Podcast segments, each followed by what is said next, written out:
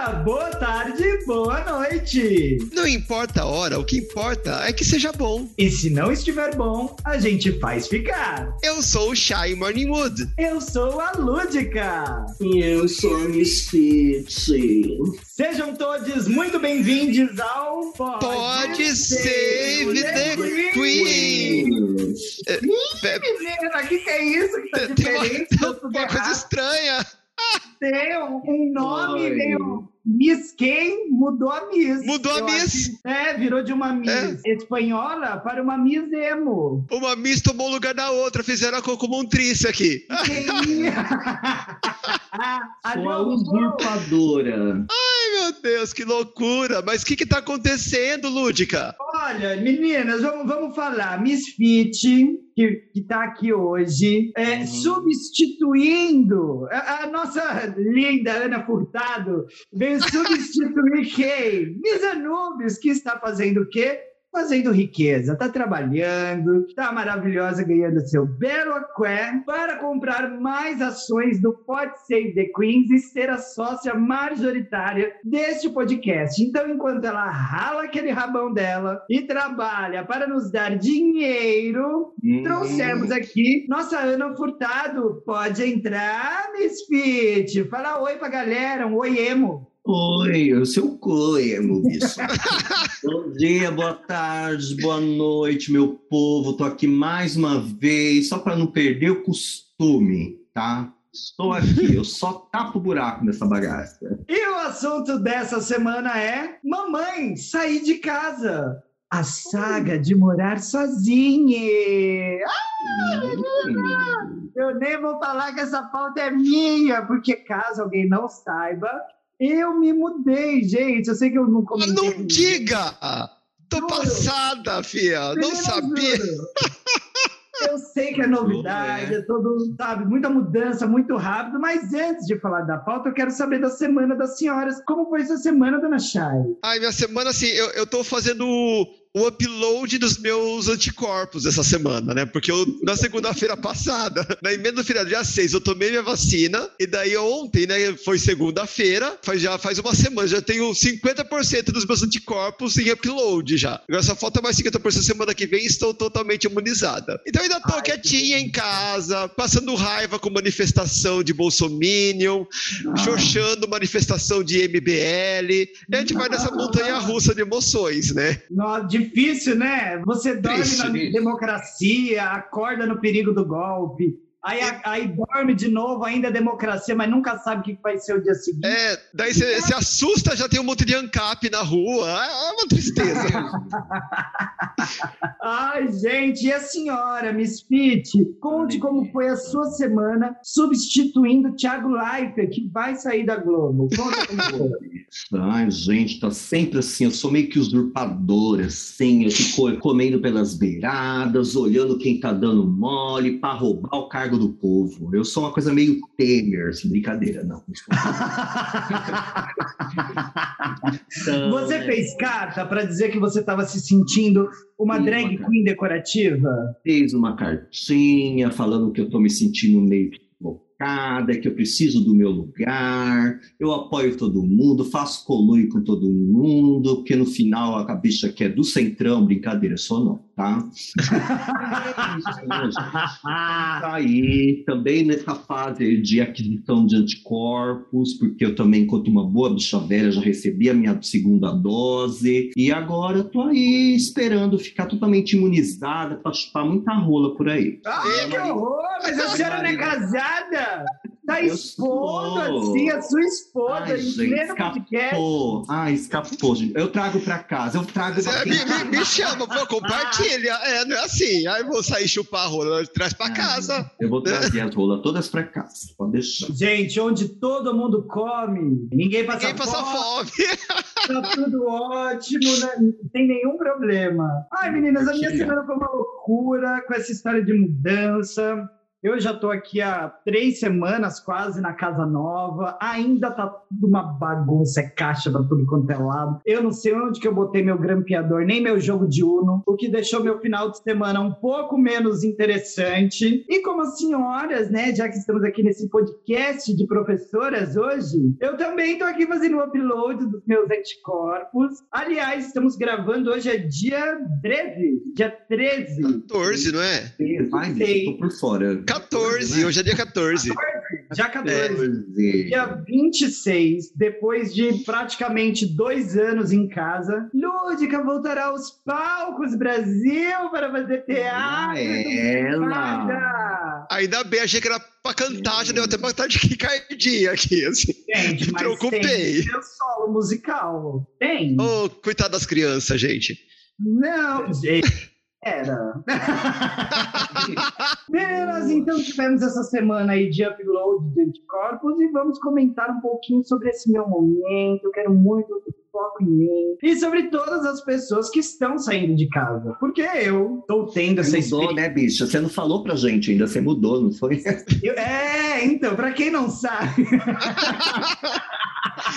Ai, Jesus. eu mudei, mudei. Tomei vergonha na cara, larguei a casa de mamãe, mas larguei tarde. Eu tenho meus 32 anos e saí depois dos 30 da casa de mamãe. Fiquei lá muito tempo. Era até para eu ter saído antes. Eu já tinha planos de sair em 2020. Mas deixou, né, exatamente quando eu estava me organizando, pandemia. E aí, obviamente, ficava muito mais fácil para mim e para eles a gente se ajudar, se Claro. colaborar. Então, eu fiquei lá mais um tempinho. Até que a situação ficou insustentável, porque eu não parava de comer e, e ninguém aguentava mais. Dividi o almoço e a janta com a gata, que, que ganhou alguns quilinhos, o que não tem problema nenhum Ai, mas ganhou uns quilinhos e saí de casa. Peguei minhas coisinhas, peguei meu marido e saí de casa. Bom, tô passando por esse turbilhão. É uma doideira, gente. E foi muito difícil, assim, desconectar da família depois de tanto tempo. Eu acho que quanto mais o tempo vai passando, fica cada vez mais difícil. Eu lembro quando eu era adolescente que eu ficava.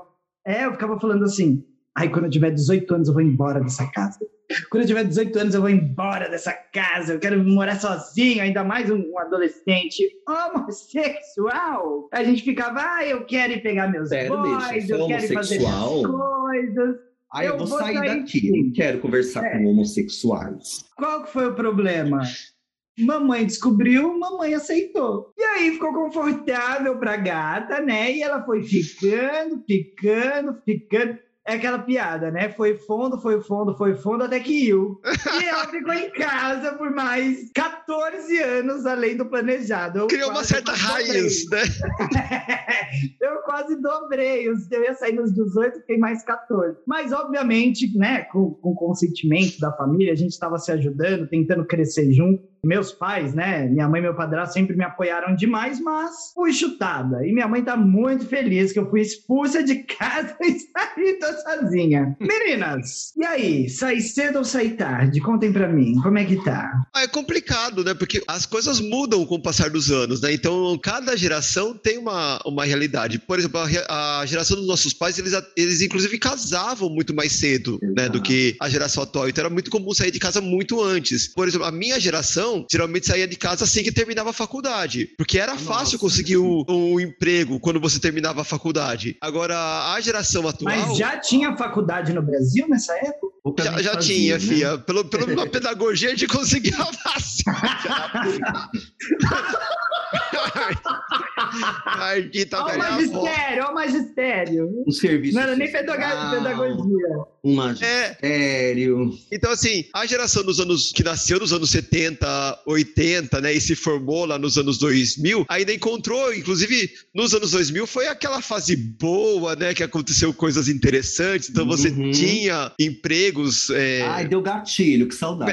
Para quem tinha o ensino universitário, uma colocação profissional é- era uma, um horizonte até que próximo, próximo, então facilitava. Eu mesmo eu, eu fiz isso, terminei a faculdade, juntei meus trapinhos e saí de casa. Agora, o pessoal que tá vindo agora tá com essa dificuldade. Então, e mesmo quando consegue emprego, hoje em dia, os, os primeiros empregos que você consegue, É, assim, tá foda. é, tem aqua- é, duas coisas. Primeiro, que eles não pagam tão bem quanto os primeiros empregos que se conseguia algum tempo atrás. E segundo, Uhum. que um aluguel hoje, a parcela do salário que o aluguel come hoje em dia é muito maior do que a parcela que o aluguel comia há 20, 30 anos atrás, né? Inflação, Então- né, Mores? Existe inflação, a gente não vê falar de inflação. Tá, tá tendo? Tá Imagina. rolando ainda? Porque ninguém Imagina. fala mais, né? Mas? Só não tem na gasolina, que tá baratinho. É, então é, é isso. Eu acho que não é que você saiu tarde, a, a conjuntura mudou. Não é que você saiu tarde, é que você é professor.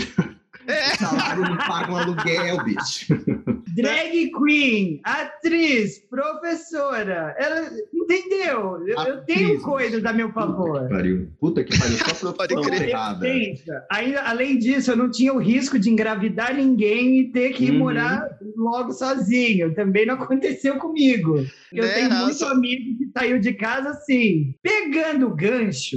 Eu aqui nas minhas pesquisas para esse episódio de hoje descobri eu já tinha ouvido falar alguma coisa há um tempo atrás, mas eu descobri que tem um nome para essa geração, que é a minha geração, que está saindo mais tarde de casa mesmo. É uma galera que está demorando mais tempo para sair. Inclusive, o Brasil figura aí entre os países é, que tem mais porcentagem de jovens numa idade entre 25 e 34 anos que demora para sair de casa. Essa Por que geração será, chamada né? de- é, uma, é chamada de geração canguru. Ou seja, Ah, é? quer ficar ali na bolsinha, na bolseta, quer ficar ali na, na bolsinha bolsa- do papai e da dentro da mamãe bolseta. e não querem sair de casa de jeito nenhum. E, aliás, além do Brasil figurar aí com uma porcentagem que varia aí de 20% a 25%, eu descobri, fazendo algumas pesquisas, que essa geração canguru se ampliou por conta da pandemia, últimos dois anos aí quase, Além das pessoas que demoravam para sair de casa, com essa idade aí até os 34 anos, teve muita gente que, por questões de segurança, voltou para casa.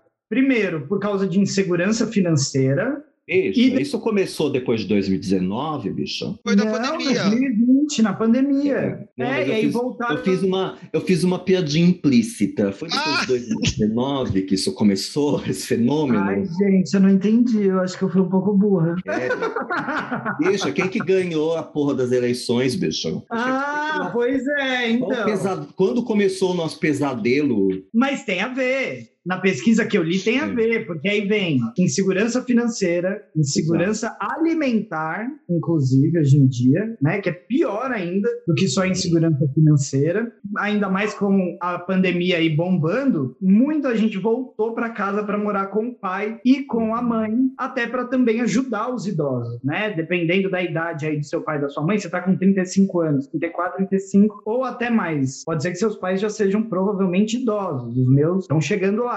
Então, para garantir a segurança deles, é mais fácil você estar junto, né? Sair você para fazer Era o grupo de maior risco, né? Então aumentou exponencialmente esse número. E aí, meninas, o que vocês têm a comentar sobre essa geração canguru e todos esses efeitos aí na Hum. sociais? Tudo é reflexo da época, né? A Miss Fit, que é filósofa e da aula de sociologia, ela pode me ajudar a completar meu raciocínio aqui. A própria noção de adolescência é uma coisa construída socialmente. A nossa sociedade Exato. capitalista que criou a adolescência. Então essa adolescência ela é flexível. No caso, pessoas que demoram muito, né, para sair de casa. Esse termo geração canguru eu não conhecia. Eu conhecia os, os adolescentes, que eram É. as pessoas que até os 35 anos ainda Uhum. ficavam na barra da saia, dependente da mãe do, do- e dos Exato. pais de uma certa forma. Eu acho que é isso, é um reflexo do nosso momento, dessa nossa realidade, que é, não permite que essas pessoas batam asa na mesma época que a gente bateu. Ô, Chay, eu tô, eu tô aqui com uma matéria na, na minha frente aqui, do jornal É o País. Ah, ela é E fina. assim, eu tô vendo aqui umas coisas, uns dados, umas coisas interessantes aqui, para colocar aqui na nossa observação, nas nossas observações, que o mais curioso, que o número de jovens da geração dita canguru, esses jovens entre 25 e 35 anos, a maioria é de classe média, e no caso do Brasil, se situ- são homens e se situam no Nordeste. Isso, Nordeste, não, perdão, no Sudeste. Né? Então, isso tem muito a nos dizer, não tem? Dá pra gente fazer Eu mesma me encaixo aí no, em em parte desse padrão, né? Eu sou Sim. um homem. É, do Sudeste, mas não, não sou de classe média. Pensa comigo, gente. Cê, é, muitas pessoas não têm opção, né? Muita gente perdeu o emprego nesse período de pandemia, muitas pessoas são que nem a nossa amiga lúdica ou como eu, que ganham um salário de merda, somos professoras. Então, muitas vezes a gente não tem muita opção mesmo, né? E aí tem mais é que pedir ajuda. Mas a, a gente, eu tô vendo aqui que tem muitos desses adultos, né, que optam para poder continuar levando aquela vidinha de, de solteiro, de adolescente, sem uhum. responsabilidade, sem lavar uma cueca, mamãe. Seria o fator comida... anterior à pandemia, isso, né? é, né? Mamãe lavando as cuequinhas, botando comidinha no prato para ele. Ele pode gastar o dinheirinho dele só em viagens. Eu tô vendo aqui, lendo aqui a matéria. Ele pode gastar o dinheirinho dele em viagens, ele pode passear, ir na balada toda semana, né? Fazer aninho sabático. É, aí é uma outra situação, né? A Fazer a mochileira, uma... né?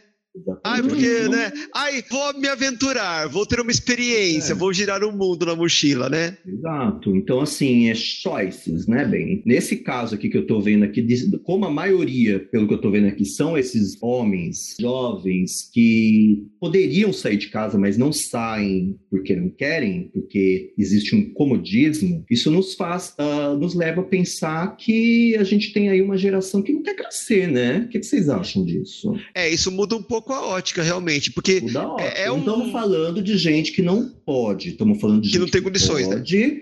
e que não quer. É, mas e é aí? uma posição de privilégio, realmente, pensando na, nesse perfil, né, a pessoa poder ficar em casa sendo sustentado pelos pais. Porque geralmente quem, quem tá na lida, né, na, na labuta, tem que trabalhar cedo. É só você. A, a gente mesmo, eu e Misfit, a gente dá aula em escola pública. Então, muitos alunos nossos, eles estudam de manhã e ajuda, ou ajuda em casa no, no trabalho que a própria família tem. Às vezes a família tem um negócio, a pessoa tem que ajudar. Ou a pessoa vai trabalhar por fora mesmo, vai pegar um trabalho de meio período aí. Os meninos agora, com essa moda de de barbeiro Isso tal, estão fazendo. o trabalho é legal, né? Isso quando, quando o trabalho, trabalho é, é legal. Eu tenho um caso aqui de um rapaz de 30 anos, eu não vou citar nome que eu não quero ser processada, mas o rapaz está alegando aqui, ele é engenheiro, gente, ele é formado em engenharia carioca e tá lá morando com os pais. E, e assim, ele não pretende sair. O que, que vocês acham de uma situação dessa? Ai, não, gente, aí é, é folga, né? Pelo amor de Deus, aí é falta de um, de um stabef. Né? Tem namorada, a namorada também não quer sair, porque a namorada também mora com os pais,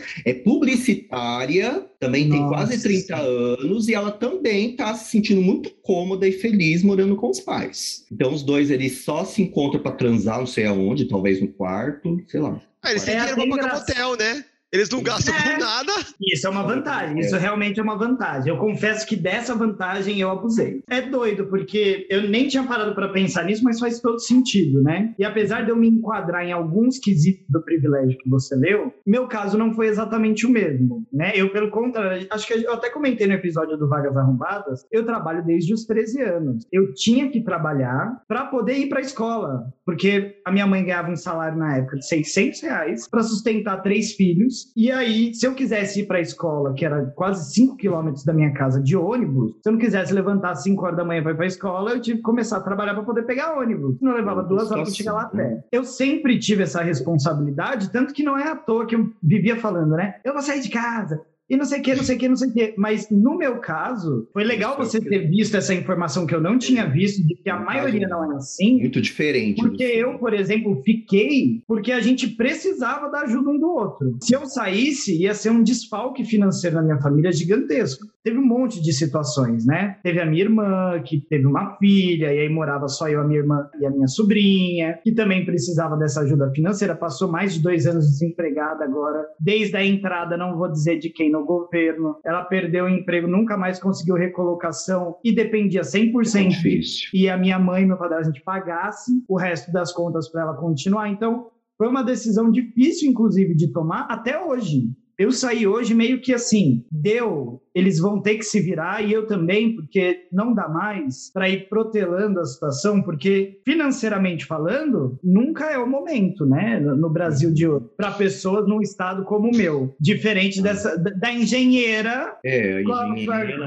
com a, com a outra, com a publicitária, namora com a, é, publicitária ambas querem. Só queria dizer que a publicitária não sou eu, tá? Não é.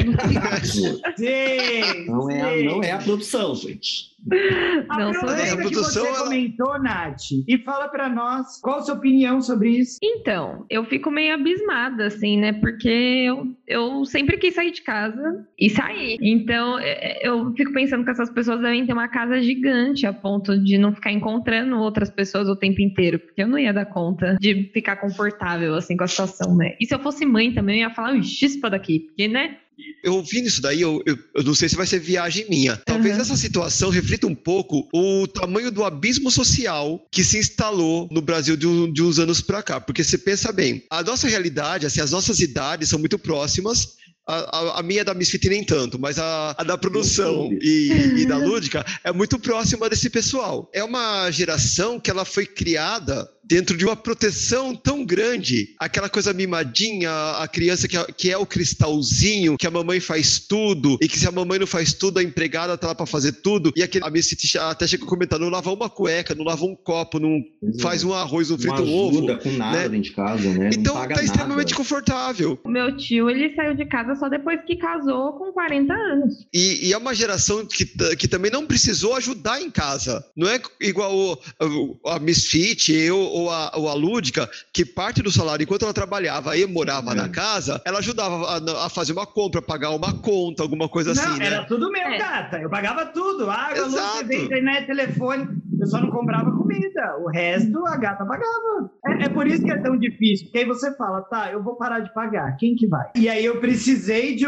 de toda uma um crescimento psicológico de saber que, primeiro, eu ia ter que enfrentar isso em algum momento, que eles também iam ter que se virar em algum momento, não que eles já não se virassem, que eu sei que eles se viram, mas também ajudou muito o fato da minha mãe ter conseguido um emprego esse ano que ela não tinha antes. Uhum. Então, como esse ano ela conseguiu, isso colaborou muito para eu falar, não, agora dá. A Misfit até falou alguma, um- algo agora sobre... Não, não foi a Misfit, foi a Nath, falou das famílias que moram Sim. muitas pessoas juntas, e foi uma coisa na pandemia que eu vi muitas vezes que virou uma realidade, que o caso é o contrário, foi o que aconteceu comigo, a casa não era grande, é uma casa minúscula com um monte de gente morando, até porque várias pessoas voltaram para casa, e aí assim, todo mundo querendo se matar, mas precisando sobreviver, e aí encara essa, essa nova realidade, mas é um recorte. tipo, Ó, é que o meu, o meu caso, assim, eu entendo que eu tive lá meus privilégios e sorte também, né? Mas eu morava com os meus pais, a minha avó, a renda não dependia de mim, era outra situação. Aí quando eu comecei a, a- a trabalhar, né? Oficialmente, assim, né? Porque antes, né? Uh.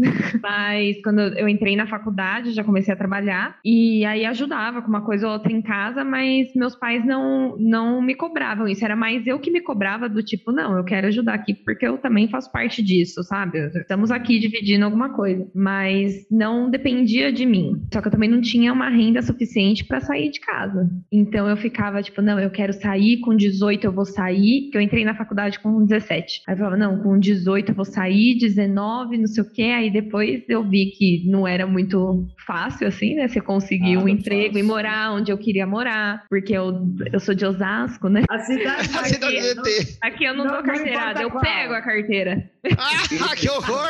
Nath, eu ganho de você, bicho. Eu vim de Mauá, tá? Que mal há Muito nisso. Eu sou muito mais periferia que tu. Silvete Montilla estaria escondendo todas as suas joias. Hoje eu moro no Bexiga, tá, meu bem? Melhorei de vida. é, a Casei gente a gente é vizinha agora. E É. aí, num ponto que, que chegou, acho que eu tinha 21, aí conheci uma pessoa super legal, né? Meu um companheirinho aqui, que, tipo, já tinha outro rolê na vida, né? Outra coisa, somos 15 anos de diferença, né? E aí foi indo, foi um pouquinho lá, um pouquinho cá, e falei, ah, fui desprendendo, assim, sabe? Mas eu tinha a insegurança financeira, do tipo, puta, eu não vou dar conta de pagar minhas contas e minha casa e organizar tudo, assim, sabe? Preciso de mais dinheiro. Só que aí eu me cobrava disso, mas eu também não tinha idade o suficiente para receber o que eu recebo hoje, porque eu não tinha experiência suficiente no mercado. Então dá para começar com um salário aqui, né? Que dá para bancar alguma coisa. Mas aí E, sair. hoje tá demorando muito mais, né, pra você chegar num salário aqui, né? Lógico. É assim, ou você bomba com alguma coisa e, sei lá, uma startup, um youtuber, ou é filho, primo de alguém, sobrinho de alguém. Tá dançando sem cueca no TikTok. É, ou vai. É outra opção também. Também você pode fazer assim, pode, é mais rápido, viu, meninas? Mas acho que tem que passar por todos os rolês, porque aí morei com alguém, e aí depois morei sozinha, morei com amigas, aí agora eu moro com o meu companheiro de novo, e aí é ok, assim, mas hoje, se não existe mais, tipo, eu consigo bancar minha casa, minhas contas, já tô sossegada, assim.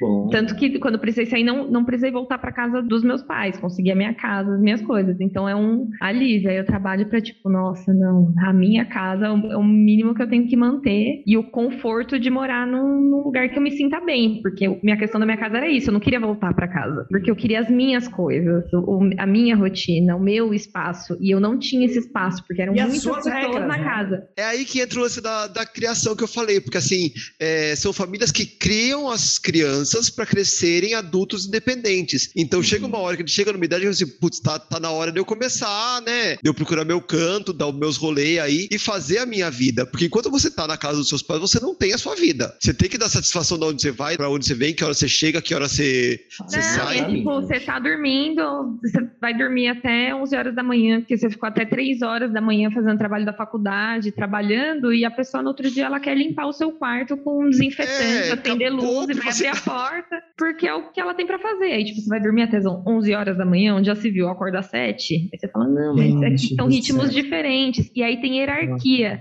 Então, quando, às vezes, quando você mora com um amigo, como foi o caso que eu morei, todo mundo era igual. Então, da medida ali, a gente sempre se respeitava, um respeitava a rotina do outro. Porque tá todo mundo no, no mesmo nível, pagando a mesma quantidade de aluguel, dividindo a mesma coisa da conta, e ninguém tá sobre ninguém. Quando você mora com familiares, com a avó, com o pai, com mãe, eles estão um nível acima de você. Então eles não vão respeitar a sua rotina, as suas coisas, assim, eles vão você que tem que se adaptar a eles. Independente se você paga o aluguel, se você paga a conta, você vai ter que entrar no ritmo deles. A Nath falando, eu fico pensando o tanto de comodismo que tem uma pessoa que se sujeita a tudo isso, a ter essa privacidade invadida, a ter esse incômodo, só pra não. Tendo um é. salário de engenheiro. no caso, né, da, da é. dessa pessoa da reportagem. Gente, quando, quando eu saí de casa, é, eu acho que 60% do meu salário ia pra casa. Ia em aluguel e, e despesas de casa. Não, eu saí de casa, eu, era artista ainda. tinha, tinha meses, assim, no, no, primeiro ano eu me fudi, né? Porque eu saí de casa mais ou menos em abril, maio, assim, que é aquela fase que o bicho tá pegando, que os trabalhos estão rolando. Fui para Campinas, consegui uma companhia de dança para dançar, fazia um monte de evento meia boca, mas eram eventos, fazia cabeção, mas tava rolando festa. E assim, a, e a bicha assim se deslumbrou. Daí ela foi primeiro eu comecei dividindo com Minos Anubis, só que como a gente dividia uma casa e no final de semana a gente ia para assalto, a casa ficava sozinha, aconteceu um problema que no final de semana a casa, foi invadida e levaram né? tudo o que grudava na tomada levaram. Até relógio a, despertador, sabe? Rádio relógio despertador. Até aquilo levaram. Só não levaram a geladeira porque acho que não passou pela janela que eles arrombaram. Mas TV, som, tudo que ligava na tomada, eles levaram embora. Micro-ondas, foi tudo embora. E daí a gente ficou meio. É, Daí a gente ficou meio traumatizada e falou assim: a gente, a gente não pode morar em casa, porque de final de semana a gente não fica em casa e acontece isso. Daí a Misa Nubis fez um bem bolado, foi morar com a Eloá, que era uma outra drag que ajudava muito a gente em Campinas, logo que a gente começou. E eu já tava com um namoridinho ali, eu e o meu namoridinho fomos alugar uma kitnet no centro de Campinas. Estando num condomínio, né, numa kitnet, tá protegido. Então, mesmo sem ficar ninguém em casa, essa foi minha saída de casa. E eu me perdi totalmente na história, não lembro do que, que eu tava falando. É, deixa eu, eu, eu, quero, eu quero trazer a pauta de volta para o lugar onde é. ela deveria estar, porque a senhora perdeu minha pauta, mas é. eu não tenho direito de reclamar, porque eu faço isso com as da senhora não sei onde eu tô. Mas você me deu dois gatilhos. O primeiro foi uma fofoca que cai entre nós, porque ninguém está ouvindo mesmo, só seis pessoas. E eu descobri hoje, eu tenho um familiar, não importa quem, que ele é policial, e aí ele passou aqui em casa hoje, pegar uma furadeira, não sei o quê. E aí ele me contou que na minha rua ontem teve uma tentativa de assalto, eu não sabia. E, e, que, tipo, e ele me perguntou, e aí, como é que foi? Eu falei, como é que foi o quê? Falou, você não tá sabendo? Eu falei, não. E aí ele me contou que aqui, eu, eu moro numa casa, diz que aqui teve uma tentativa de assalto numa casa aqui da minha rua, quase na frente da minha, e que entraram dois bandidos lá, não sei o quê, só que o cara tinha, olha só, Bolsonaro, o cara tinha porte de arma, Hum. Saiu dando tiro para tudo quanto é canto, os dois fugiram e disse que foi a madrugada inteira polícia para tudo quanto é lado, Jesus. barulho. E eu dormi, acordei como se nada tivesse acontecido, não sabia de nada. Já fiquei com medo de morar numa casa. Mas Amigo, ó, um PS, minha casa já foi assaltada comigo dentro, enquanto eu estava dormindo. Eles Deus. entraram, pegaram as coisas, você vê, né, o sono. Só que como a casa tinha muita gente, um foi achando que era o outro na casa. Eu achei que era meu pai pegando as coisas pra ir trabalhar, minha mãe achou que era minha avó, meu pai achou que era minha mãe, e ninguém No levantou. final era. Mas desculpa aí, desculpa aí. Desculpa, eu não queria dar risada. Narcisa agora, falando do, do Tarcísio. Não, Tarcísio morreu. Desculpa. Mas, ó, não, mas agora que passou, que a gente sabe que tá todo mundo vivo, é uma situação engraçada, né? É, não, não, e o pior é que vocês não sabem, foram uns moleques, assim, que invadiram a casa do fundo, que tava vazia, e entraram na minha casa, que era tipo casa germinada, sabe? Hum. E aí É. entraram em casa, pegaram lá umas coisas nada demais, assim, tipo, pegaram coisinhas, tipo, abriram o freezer, pegaram, tipo, linguiça, sorvete, devia estar Ai, tudo na nossa. larica, sabe? Pegaram o dinheiro da gasolina, assim, do meu pai, aí minha avó saiu por uma porta, eles saíram por outra, e minha avó falou, ué, não é é o Marcelo saindo. E aí depois a gente descobriu quem entrou. E eu, no alto dos meus 1,63 de altura, e sei lá quantos anos eu tinha, 15 anos, 16, fui lá Ai. tirar satisfação. Ai. Brigando de apontar o dedo assim, ó, na cara das pessoas. Fiz um escândalo na rua, porque era na rua de trás os meninos. Gente, esse episódio vai dar todo errado. Esse Eu, hein? episódio vai dar todo errado, porque a Natália tá Aí- me fazendo mais um gatilho. Então, Porque aí, aí o que, que aconteceu? Eu lá, né, fiz meu barraquinho, porque eu tava indo pra escola, vi os meninos, eles olharam pra mim, olhei pra eles, eu falei, e aí, e aí, e aí? Aí eu falei, e aí que vocês estão roubando a casa dos outros, vocês foram na minha casa, roubaram minhas coisas, meu MP5, porque eu tinha um MP5 na época. Ah, olha. Aí rolou ali um, um embate, um conflito, né? E meu pai, vamos embora, Natália, né? Pelo amor de Deus, meu pai é todo, né? Não, não vamos ter confusão. Só que aconteceu, um dos meninos que entrou em casa apareceu esfaqueado. Tá vivo, mas apareceu esfaqueado. Veio, era atrás de quem? Achando que quem tinha. E hoje ele é presidente. E hoje ele é presidente. E essa é a história de como nasceu o apocalipse brasileiro. Foi a, a asa da borboleta batendo ali em Osasco que aconteceu isso. E o episódio de hoje acabou de mudar de nome pra mamãe sair de casa pra mamãe. Corre que é assalto. mas eu queria tentar, se for possível, puxar um gancho, mas assim, sabe aquela pesca que você joga uma rede lá no meio do oceano? Tarrafa, né? Tem ela com É, traz assim de longe. Porque vocês estavam comentando antes de nós entrarmos em todo esse Cidade Alerta que nós entramos aqui agora, nós estávamos comentando sobre essas características das pessoas, que é meio absurdo, alguns que não têm a necessidade, mas que permanecem em casa durante muito tempo. E aí eu achei curioso enquanto vocês falavam, porque uma das matérias que eu pesquisei, que é da revista Veja, ela tem cinco dicas para essas pessoas, pasmem, entre 25 e 34 anos, é a geração canguru aí, tá, né? Vejam as dicas, e aí isso reflete em tudo que vocês já estavam falando. Dica A número dica um. da revista Veja, lá vem. Ouçam, juntos e misturados. Mandamentos para minimizar a tensão e preservar a paz quando pais e filhos adultos estão sob o mesmo teto. Dica 1. As tarefas domésticas devem ser compartilhadas. Isso Precisa ser falar, gente. né? É, Precisa então. Segundo, todos devem contribuir com as despesas. Isso precisa ser dito. Inventaram a roda. Ficar o tempo todo recluso no quarto é falta de educação. Confesso que eu vou fazer um pouco. Ah, mas isso, isso bem, eu vamos lá. faço. Quatro, aos pais. Lembrar que eles cresceram e são independentes. Eles só não fazem a contribuição com as despesas nem as tarefas, mas lembre-se disso. E a última dica: lembrar que a palavra final é do dono da casa. Gente, Posso dar eu achei, que, eu achei que eles estavam mais ensinando crianças de É, 15 criança. anos aqui. Posso dar mais uma dica? Essa vale Pode. principalmente para os rapazinhos. Na hora da punhetinha, fecha a porta e passa a chave bem. Ai, e ai, quando eu se tenho um tem amigo dica, tem que não tinha história. chave. Se tem Eu dica, tenho um tem história. que não tinha chave. É um amigo de um amigo que ele Sei. contou que ele não tinha chave e que ele passou cada situação, menina. Mas cada situação. Mas, porque a também, né? é minha. Batam na porta, né, amiguinho? Qual que É, a dificuldade verdade. de fazer um. O Ah, adolescente pai, com a porta fechada é É suspeito. perigoso, você tá É qualquer pessoa com a porta fechada, qualquer né, gente? pessoa. É, É, uma depois- regra social do ser humano. A porta tá fechada, você toque, toque. Com licença, pode entrar? E essas cinco regras, olha, eu resumiria em uma só. Toma vergonha nessa cara. É, é só essa regra de ouro já bastava. Feio, né? Para fomentar essa discussão sobre vergonha na cara, eu quero ler uma matéria. Vocês me permitem? Aí vem. Casal americano entra na justiça para obrigar filho de 30 anos a sair de casa. Ouçam só alguns trechos. De acordo com documentos do processo, Michael Rotondo não ajuda os pais financeiramente nem com as tarefas domésticas. Ignorou cinco cartas de despejo. Gente, Os o pai pais de mandou um- carta. Cinco. Parei. Cinco.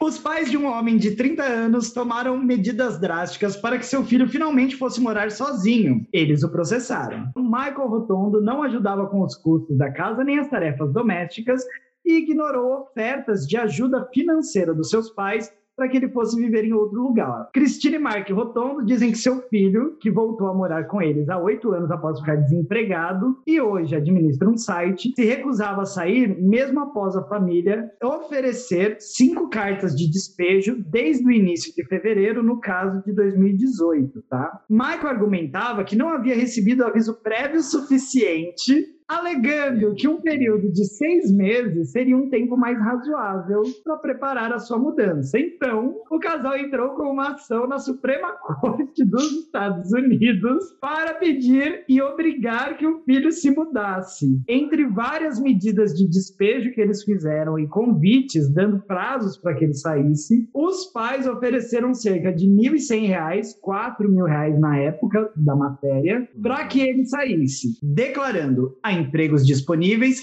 para aqueles com um histórico profissional ruim como o seu. No final das contas, ele perdeu e foi obrigado judicialmente a deixar a casa dos pais e talvez nunca mais tenham se falado, né? Que situação. Ai, situação gente. de- Que Não é- climão. Imagina se encontrar no Natal agora. Dissertem, dissertem. Seria eu se fosse meu filho, né? Pelo amor de Deus. Porque, olha, a pessoa já tem um emprego, por pior que seja, gente. Você consegue, co- como a Nath fez, como eu fez, junta com seus colegas, sabe? Aluga uma casa, só pra você sair. Porque quando você põe o pezinho pra fora pela primeira vez, daí pra frente fica mais fácil. Arruma um sugar daddy. Um sugar daddy. Mas sai. Pelo amor o que você Deus, fez sai. com Misfit? Misfit virou sua sugar mama. Gente, aqui é tudo fodida, gente. Você- as, as duas professoras, e daí quando você acumula, vê, vê a função Do acumulada. Estado. Do É, estado. do Estado. Uma é professora e artista, a outra é professora e filósofa. Não tem pra onde correr, duas sabe? Não- mendigas. Meninas, para encerrarmos este assunto do episódio de hoje, para finalizar, a gente tem algumas diquinhas que eu encontrei num site de um aplicativo de aluguel de casas famoso, né? Que eu não vou dar nomes aqui porque não tá patrocinando as gatas, mas quem sabe quando a gente estiver no quinto andar, eles nos contratem, né? Quando a gente estamos no primeiro, no segundo, no terceiro, quem sabe no quinto, eles fazem uma público às gatas. E aí eles dão algumas dicas para quem vai morar sozinho. Eu vou comentar aqui quais são essas dicas bem rapidamente e depois quero saber se cada um de vocês tem dicas extras adicionais aí para nós. A primeira dica é: faça um levantamento dos custos. Meio óbvio, né, meninas? Quem sai, de- a gente Óbvio. até comentou sobre Aluguel com cesta básica e por aí vai, né? Você não quer ser despachado e terminar morando embaixo do viaduto, bicho. É, é o- a primeira lição. faz as contas de tudo que vai ser fixo,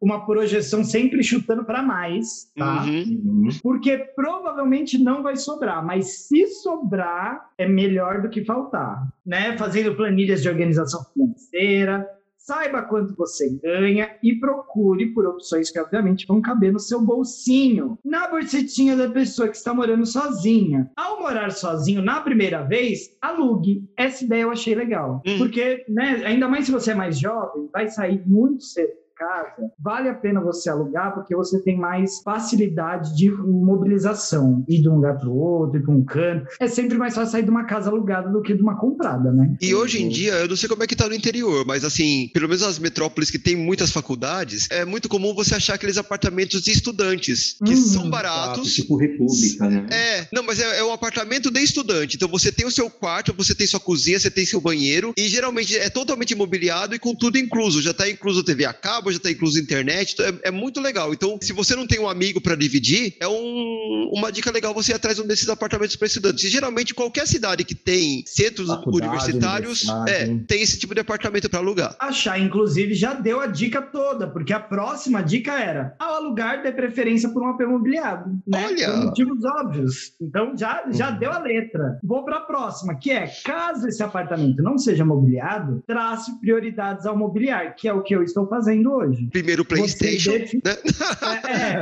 Não precisa nem de fogão, bicha. Mas, não, mas uma dica séria, que isso eu me preparei, né? Fui me preparando, não saí também tão de sopetão, fui me preparando. Eu acho que, assim, o mínimo hoje em dia é você ter uma geladeira, um fogão, uma máquina de lavar e um micro-ondas. Porque o micro-ondas pode parecer futilidade, você fala, ah, eu já tenho fogão, mas no dia a dia ele muda Nossa, totalmente, bicho. porque o tempo de, de você cozinhar Nossa, ou de você só esquentar algo rapidinho, 30 segundos no micro-ondas, vai fazer diferença, inclusive para você ter mais tempo para trabalhar e ganhar renda que você não tinha para cobrir as contas. Quem mora Uhum. sozinho não tem tempo de fazer comida todo dia, não. A próxima dica, inclusive, é o que comprar para a primeira casa. Ou seja, a gente falou aqui de fogão, micro-ondas, geladeira e uma máquina de lavar, porque também você não tem tempo, gente. Não finja Tem que você vai ter tempo. tempo de, de ficar esfregando a, a roupa no tanque. Mas tirando esses quatro itens que a gente já selecionou como muito básicos, pensa aí, cada uma de vocês, mais dois que não pode faltar. Chai Morning Wood, dois itens. Não pode, além desses, que você, assim, prioridade de ter depois do- dos quatro primeiros. Ó, tem que ter um colchão bom, porque dormir mal ninguém merece. E não sei, eu acho que uma mesinha com umas banquetas, umas cadeiras, pra ter um pouco de dignidade. Falou tudo, quase chorei aqui, emocionada com, com o que você disse. Parece que não, mas é emocionante. Misfit, outros dois itens diferentes que você também acha que são importantes. Indispensáveis. Tenha um bom dildo, porque você vai ter momentos de solidão. Você vai ter momentos de solidão, momentos de dificuldade, né? Tenha um bom estoque de gel para você bater uma punhetinha, porque você vai sentir muita solidão. muita solidão. Inclusive, E tenha de papel acordo- higiênico. Eu- sabe qual que é a minha filosofia de vida? Se tiver comida e papel higiênico, o resto a gente se vira. é assim, ó, Papel aprove- higiênico, eu pensei em tanta coisa. aproveitando a dica da Misfit, eu vou voltar alguns episódios atrás, que a, a Nubis até falou, né? De repente, se você tiver um colene, você já mata dois coelhos com uma caixa d'água, né? Porque você tem o dildo e o hidratante. É, hidrata, gel lubrificante, passa no cabelo quando ele não tá legal, ó, tá tudo. Hidrata a Gente, pele. não que eu saiba, mas colene arde. Uma amiga Não me contou que arde.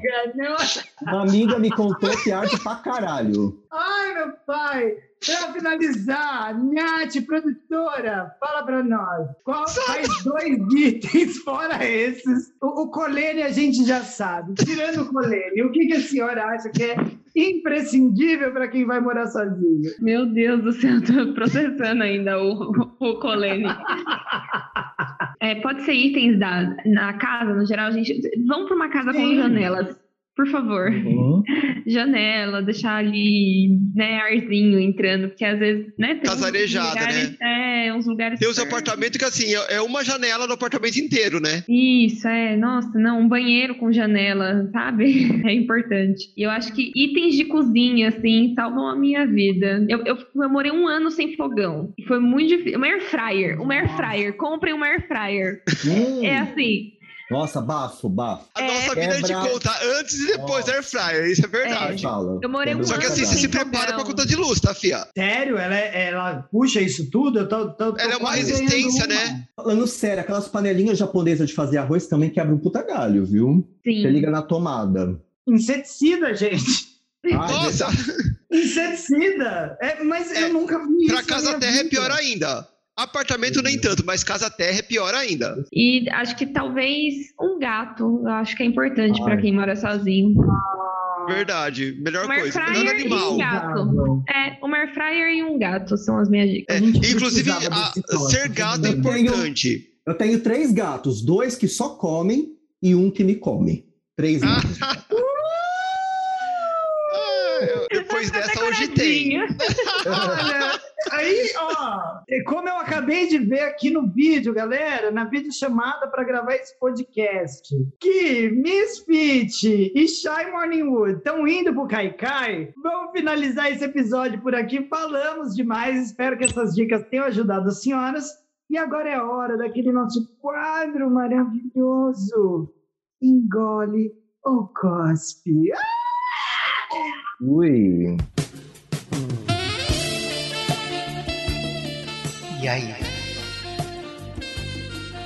Que me diz? Engole ou cospe? Então agora a gente vai dar uma pausa no assunto que quase não rodou nosso podcast, que era a mudança da lúdica, para continuar, né, fazer nosso engole ou cospe. Olha, eu já vou cuspir nesse seu anúncio, porque assim, a gente não estava falando da minha mudança, a gente estava falando do Brasil, de toda uma situação e dos cangurus. Que era uma desculpa para falar da sua mudança, mas até aí tudo bem. Menina, era, mas eu achei que ninguém ia perceber, então tá bom. Para coroar essa palhaçada, a gente vai chamar aqui a nossa produção, Natália, para trazer as nossas notícias dessa semana que não foi fácil para ninguém. Ô, semaninha pesada. Será que tem coisa boa aí no meio? Será que Natália conseguiu garimpar o lampejo de dignidade nessa semana? Tá foda. A gente não vai nem chamar, né? Porque a Natália é a volta dos que não foram. Ela tava aí. É que agora eu vou passar o comando para ela, porque esse bloco é todo dela, né? E falar mal de mim, eu derrubo o teu bloco, hein? Eu tenho 25% desse podcast. Nossa, ganhei um bloco, gente. Eu me senti muito importante agora. Quando um, um bloco é muito significativo pra mim, de verdade. Essa, essa semana foi puxada, muito puxada, acho que pra todo mundo. Eu não sei aí se deu alguma coisa no universo, a lua entrou na casa errada, chacoalhou ali com das estrelas, outro planeta, o que que foi, mas foi tudo muito muito conturbado. Vê a primavera, as Libra aí, inclusive, ó, de- de- semana que vem é meu aniversário, hein? Já tô avisando aí. Hum. Festa das imunizadas! É, eu ouvi festinha de vacinadas e testadas contra a Covid. Gosto. Eu vou estar trabalhando, né, pra variar, mas no final de semana eu tô aqui. É, eu gosto dessa ideia aí. Eu começo, antes de oficializar o início do quadro, prestando nossas homenagens aí, nossos sentimentos para dois atores super importantes e significativos, né, pra gente que faleceram essa semana, que foi o Sérgio Mamberti, o tio Vitor do Castelo Rá-Tim-Bum, e o ator Luiz Gustavo, que era o Vavá do Sair de Baixo. Não só o Vavá, mas como outros personagens icônicos que pras véias, como eu e Misfit, né? Ele fez Mário Fofoca. Ai, que bom que ela não falou meu nome. Porque a senhora ia dar um truque. O Mário Fofoca talvez não, porque esse realmente a senhora não era nascida ainda, o detetive Mário Fofoca. Beto Rockefeller. Mas eu acho que o Vitor Valentim a senhora deve conhecer. Ai, Tititi, Uhum. gente. Conheço. Primeira, primeiro. Personagens icônicos. E eu acho que aqui fica com muito amor e carinho, respeito inclusive pela profissão que alguns de nós compartilhamos com esses dois atores, nossas palmas. Nossas palmas, uma salva de palmas.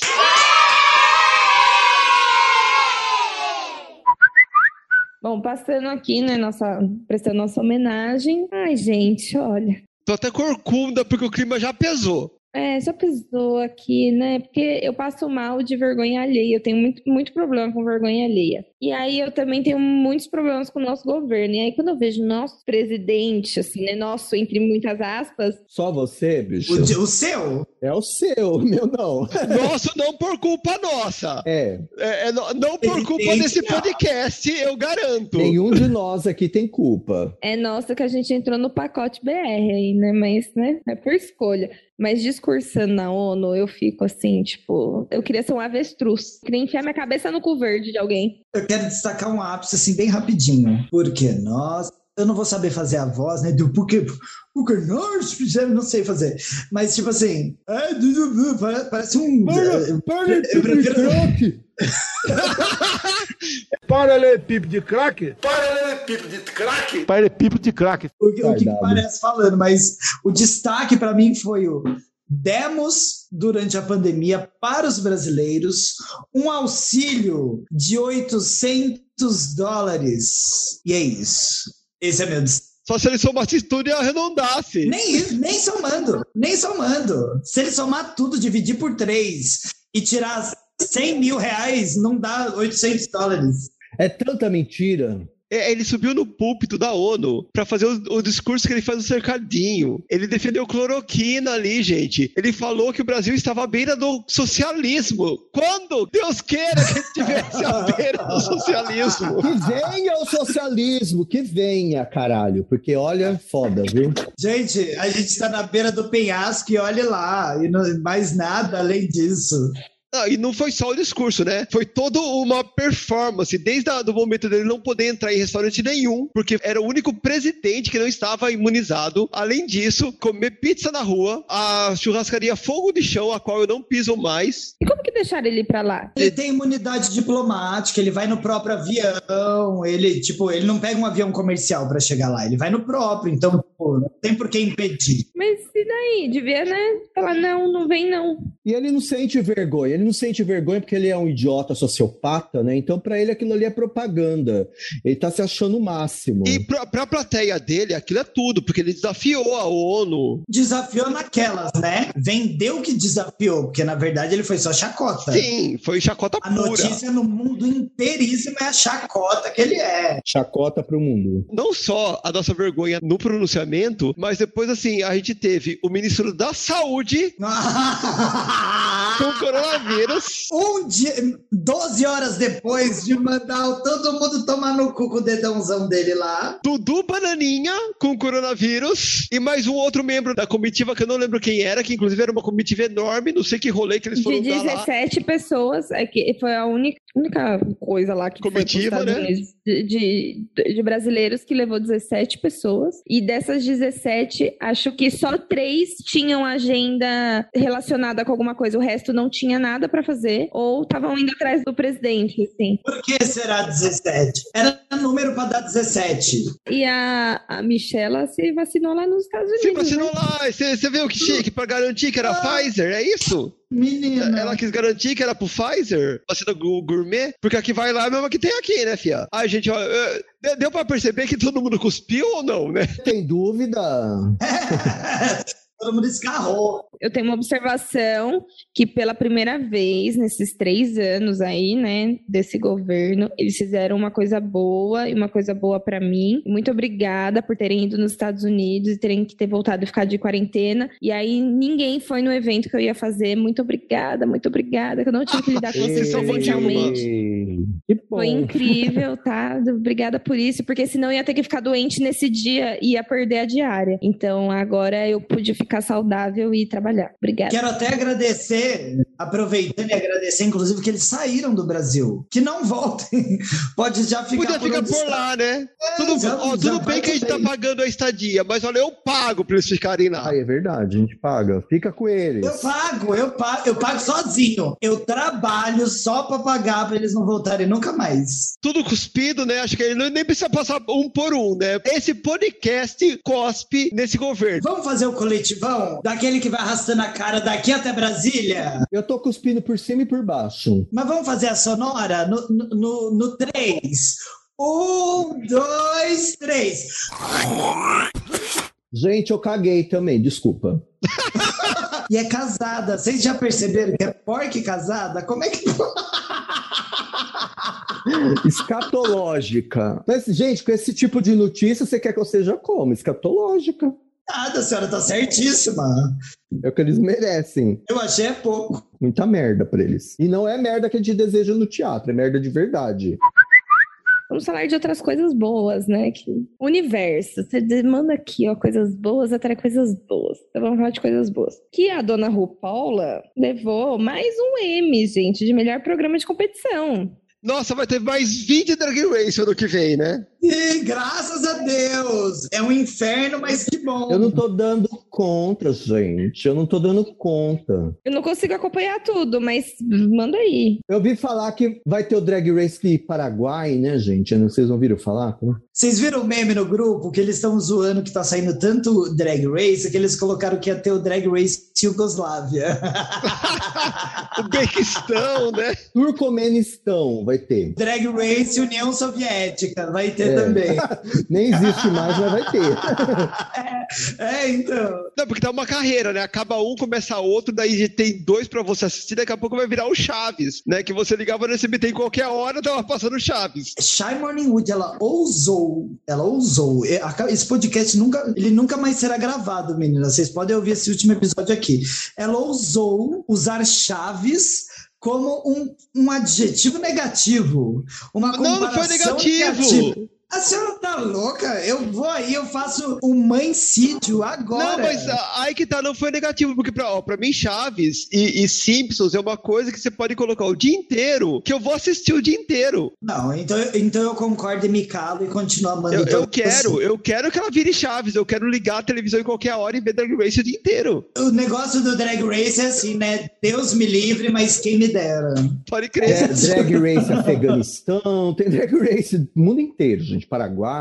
E o Brasil não vem, hein, Xuxa? Drag Race Brasil não vem, hein, Xuxa? Ó, ela acumulou aqui 11 troféus, gente, na premiação. Olha, né? qua- quase o Oscar. Titanic ela- levou 11 Oscar, não É, foi? Ela é a celebridade negra mais premiada da história do M. Vamos engolir a RuPaula. Engole o. E é bom que dá pra engolir bastante, porque Não, o não. holograma não faz, não, não faz volume, É, né? não, não faz volume.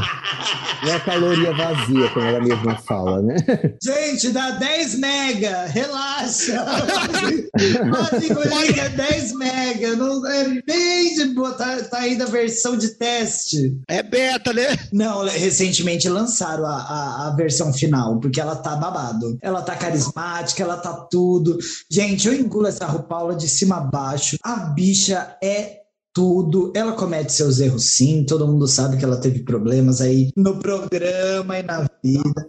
Age The Queen não precisa mais, tá, bicha? Pode parar na primeira temporada, tá? Não, pode fazer até dois. Mas, tipo, vamos engolir essa gata, porque eu vou até falar, não sei se eu vou ser cancelada pelo Brasil, pelas cinco pessoas que nos escutam, mas talvez uma me cancele, talvez as Não outras nem saibam seis, que a né? Marlene Não, uma já cancelou. É que a outra sou eu, a outra Ah, sou tá. eu. Aí, é, então eu, eu considerei cinco. Que falam, né? Tentam comparar ela com a Pablo Vittar, porque a Pablo é a mais seguida. E aí eles fazem uma comparação de tipo, Pablo é a maior. São duas coisas São diferentes, mídias gente. diferentes. É. É, não mistura. A RuPaul, ela não é a mãe das drags à toa.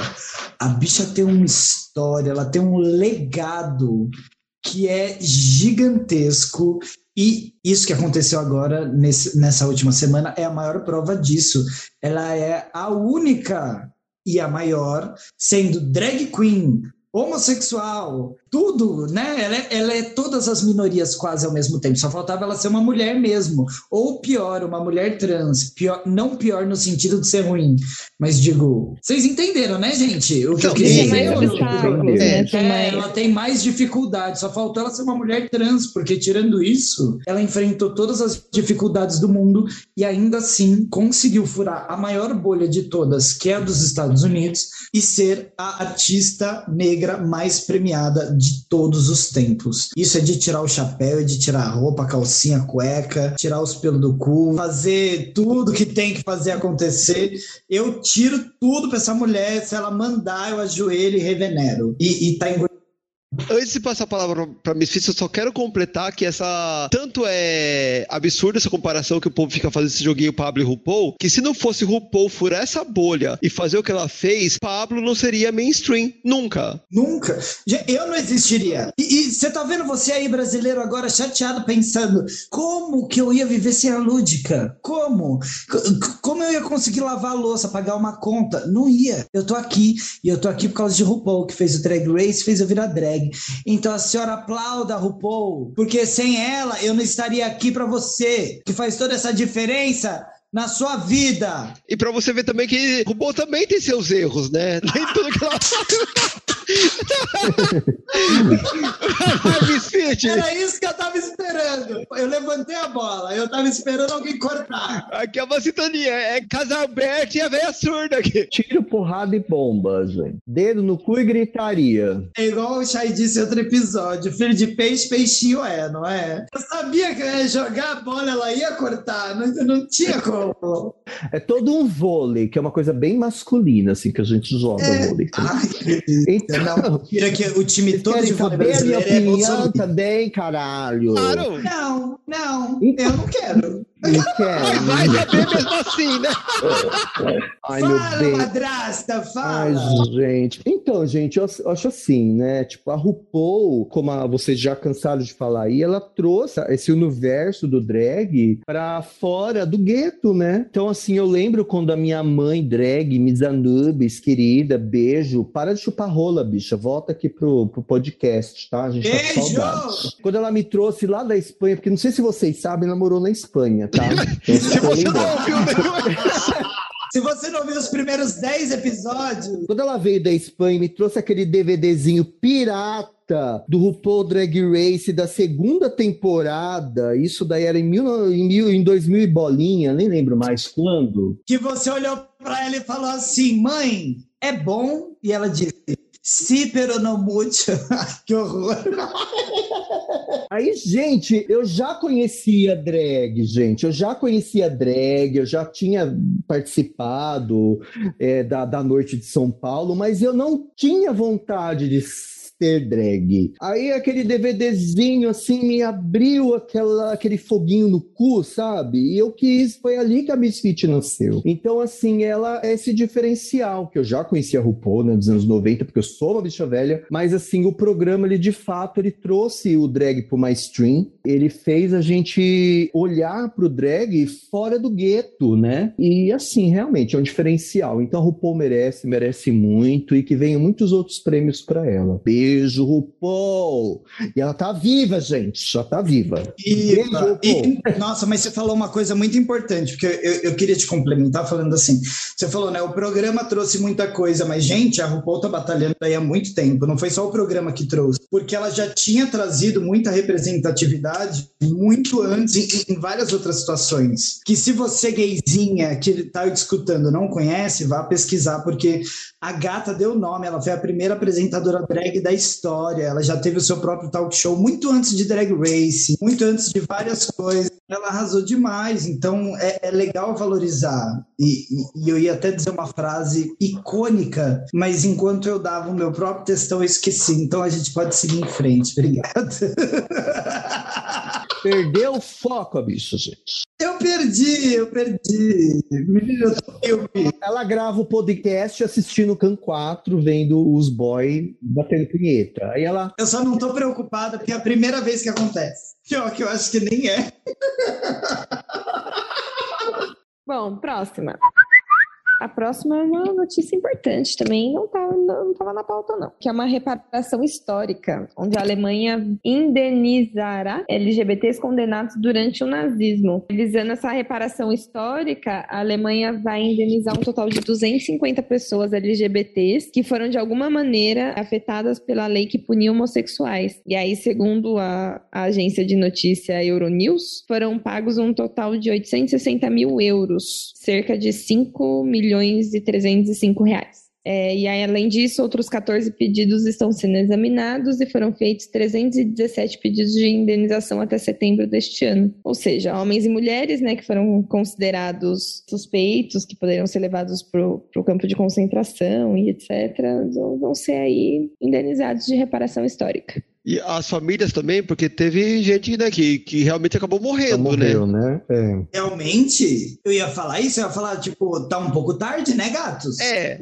Se você olhar aqui, o meu reloginho de pulso, tudo bem que é antes tarde do que nunca, né? Mas. puta que pariu. Fora que assim, o valor que você falou, ainda mais pensando em União Europeia, eu achei bem pouco. Não sei nem se é algo bom. Eu, eu vou dar aquela engolidinha, porque assim, bem ou mal estão fazendo alguma coisa, porque reparação histórica você sabe que é, é todo um processo. Até hoje, ainda tem gente que rasga o cu com a unha quando você fala de cota. Cota para negro, para indígena, né? Então é, é uma coisa delicada você fazer uma reparação histórica. Eu acho que o fato deles estarem, pelo menos, começando a fazer, mesmo que. Então dá, dá pra dar uma engolidinha assim de leve um, um shotzinho. Não vou dar aquela engolida assim, né? Mas vamos ver pro, pro onde é que isso vai. Ai, gente, eu vou fazer a misa Nubes, eu tô ruminando aqui, ó.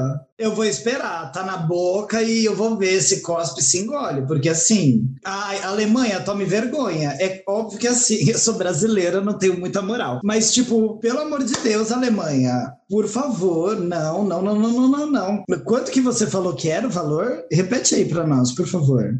800 mil euros. Honestamente, qualquer pessoa que estudou 1% do que foi o nazismo sabe que isso não paga o primeiro dia num campo de concentração. Não, É, Então, não, eu, assim, acho, eu paga. acho assim, eu acho que nada paga, e aqui tá falando até que tem uma estimativa que 100 mil pessoas LGBTQIA+, foram capturadas e identificadas com aquele triângulo no braço, sabe? Que era o... o- Triângulo rosa. Esse. Triângulo rosa. Tem uma coisa que eu vivo falando para os meus alunos: se o número oficial, que geralmente gira entre 5 e 6 milhões de assassinatos durante a Segunda Guerra Mundial, se, se o número oficial é esse, significa que foi o triplo, né? Porque o número oficial nunca retrata de verdade o estrago final. Sempre tem aquela maquiada linda, ainda mais por um regime como esse. Ah, eu tô puto, eu não sei nem se eu vou poder opinar, que eu já tô variando aqui. Fala, Chay. eu joguei aqui na maquininha, na calculadora de conversão de moedas.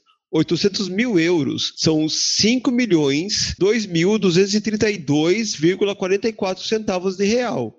Eu passo duas semanas. E você? Com 5 milhões? 5 milhões. Gente, isso saiu. A piada na hora errada, né, a Gagá? Zoando, gente, não, Não, nada a ver. Não, que assim, não tem valor Não, que mas, pague. mas não paga, é, É. não paga, não paga. É tipo a Mona Lisa, não paga, Então, mas nada compra. paga e, e nada, é, nenhuma vida tem valor, mas assim, se você vai tentar fazer algo, essa é a única maneira de ser feito. E as coisas andam em passos lentos, gente. Parece que é há muito tempo, mas não é há tanto tempo assim. São uns 80 anos, gente. É muito não tempo. é muito tempo para você mudar É recente, é, é. um país, alguma coisa, é recente. 80 anos é muito tempo pra gente que tem vida média de 100 anos, mas não para uma sociedade Pensando na história de um país, né? e um, um país que passou por isso, que viveu isso. É pouco tempo. Eu, eu compreendo vocês, eu sei que vocês estão certos, mas tipo, eu não sei, mas quando eu ouço umas notícias dessas, eu, eu fico numa indignação que foge um pouco do racional. Fica tipo, porra, e vocês ainda acham que estão fazendo alguma coisa boa? É o mínimo, cara. Você quer elogio? É que se você comparar, por exemplo, aqui no Brasil, tem torturadores da ditadura que não foram julgados e condenados até hoje. Ué, eles não estão tentando esconder. Anistiados ainda, né? Na- fora a anistia, eles não estão agora com outro projeto aí para cancelar toda aquela investigação. Eu esqueci o nome do grupo agora. Sim, a Comissão da Verdade. Isso, a Comissão da Verdade, eles querem cancelar absolutamente Eu acho que, assim, quando você pega um país que minimamente tenta fazer alguma coisa, eu acho que é um, um avanço. Não é o avanço ideal. Pra mim é melhor reclamar de alguém que tá tentando fazer alguma coisa do que reclamar de alguém que não fez nada, entendeu? Então, pelo menos tá fazendo. É, eu acho que é uma questão mais simbólica, né? Nem tanto acho que do valor, né? Mas, mas respeito a sua opção de ruminar. Não, não, mas vocês estão certas. Vocês estão certas. É, não tem dinheiro do mundo que pague, né? o que É, foi e aí o que, que, né? que, que eles iam fazer? Mandar flor? É, Não vai, então, assim, sabe? É, Tipo- é uma coisa, é algo simbólico pra pra dizer, tipo, estamos realmente reconhecemos a merda que foi feita, tipo, mas assim, não tem como voltar as vidas que foram perdidas. Aliás, eu aproveito o momento, não é momento do Dica de Drags, né? Mas se vocês puderem assistir o musical Dente, né? Eu acho que seria legal pra vocês entenderem, porque ele trata tanto da questão da perseguição aos judeus, como também da perseguição aos gays. Então fica aí a dica, né? Não rate, Com o Mick, Dente, com o Mick tá? Jagger, inclusive, né? Ele faz uma participação. Tem um filme também, não tem? No cinema, é. Tem a participação de Mick Jagger, mas é um musical aí que já existia antes, né? Não, meninas, mas vocês estão certas. Eu, eu vou com vocês. Eu vou até engolir um pouco, porque faz sentido. Eu fico. Vocês já devem ter percebido. Chega umas coisas dessas, eu fico burra, eu fico cega, eu fico tudo. Porque me dói num lugar tão, tão dentro, você perde a racionalidade. Vocês faz sentido tudo que vocês disseram. É muito melhor isso do que nada. Vale a pena uma mas tipo, foi algo tão absurdo. Não tem, não, é, não tem o que como, fazer. como reparar, reparar. É, não é uma né? engolida Então, assim, né? Aquele é. swallow, mas não. É, que não é pelo que foi feito no passado, mas é pelo que estão fazendo agora, né? Você, É, pra pelo menos tentar as fazer alguma pessoas sabem coisa. que, que foram né, cruéis e más, né? Então fica essa coisa É, simbólica. até né? porque, Fica- gente, quem tá fazendo isso não são as pessoas, não não são os Eles nazistas, deram, né? Entendeu? É. Não é quem fez. É quem veio depois. A gente tem gente nos dias de hoje defendendo as mes- esses mesmos ideais, então a gente só lamenta, né? Misfit, então, engoliu também? Eu engulo enquanto ato simbólico.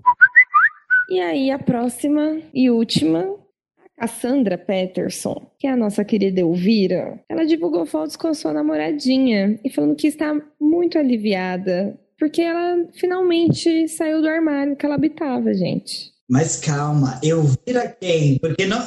Falando só Elvira, Eu amo Elvira, então gente. fala pra nós, Misfit, Elvira o quê? Elvira a rainha? Elvira, a rainha das trevas, a rainha do meu cu. Pra quem conhece, sabe que eu sou uma drag trevosa. Então, Elvira é uma inspiração para minha vida. Então, assim, e saber que agora ela também é da bandeira, nossa, tipo, só agrega, só agrega. Então, assim, eu engulo, eu sempre engoli ela e agora eu engulo ela mais ainda. Vem, Elvira, minha madrinha.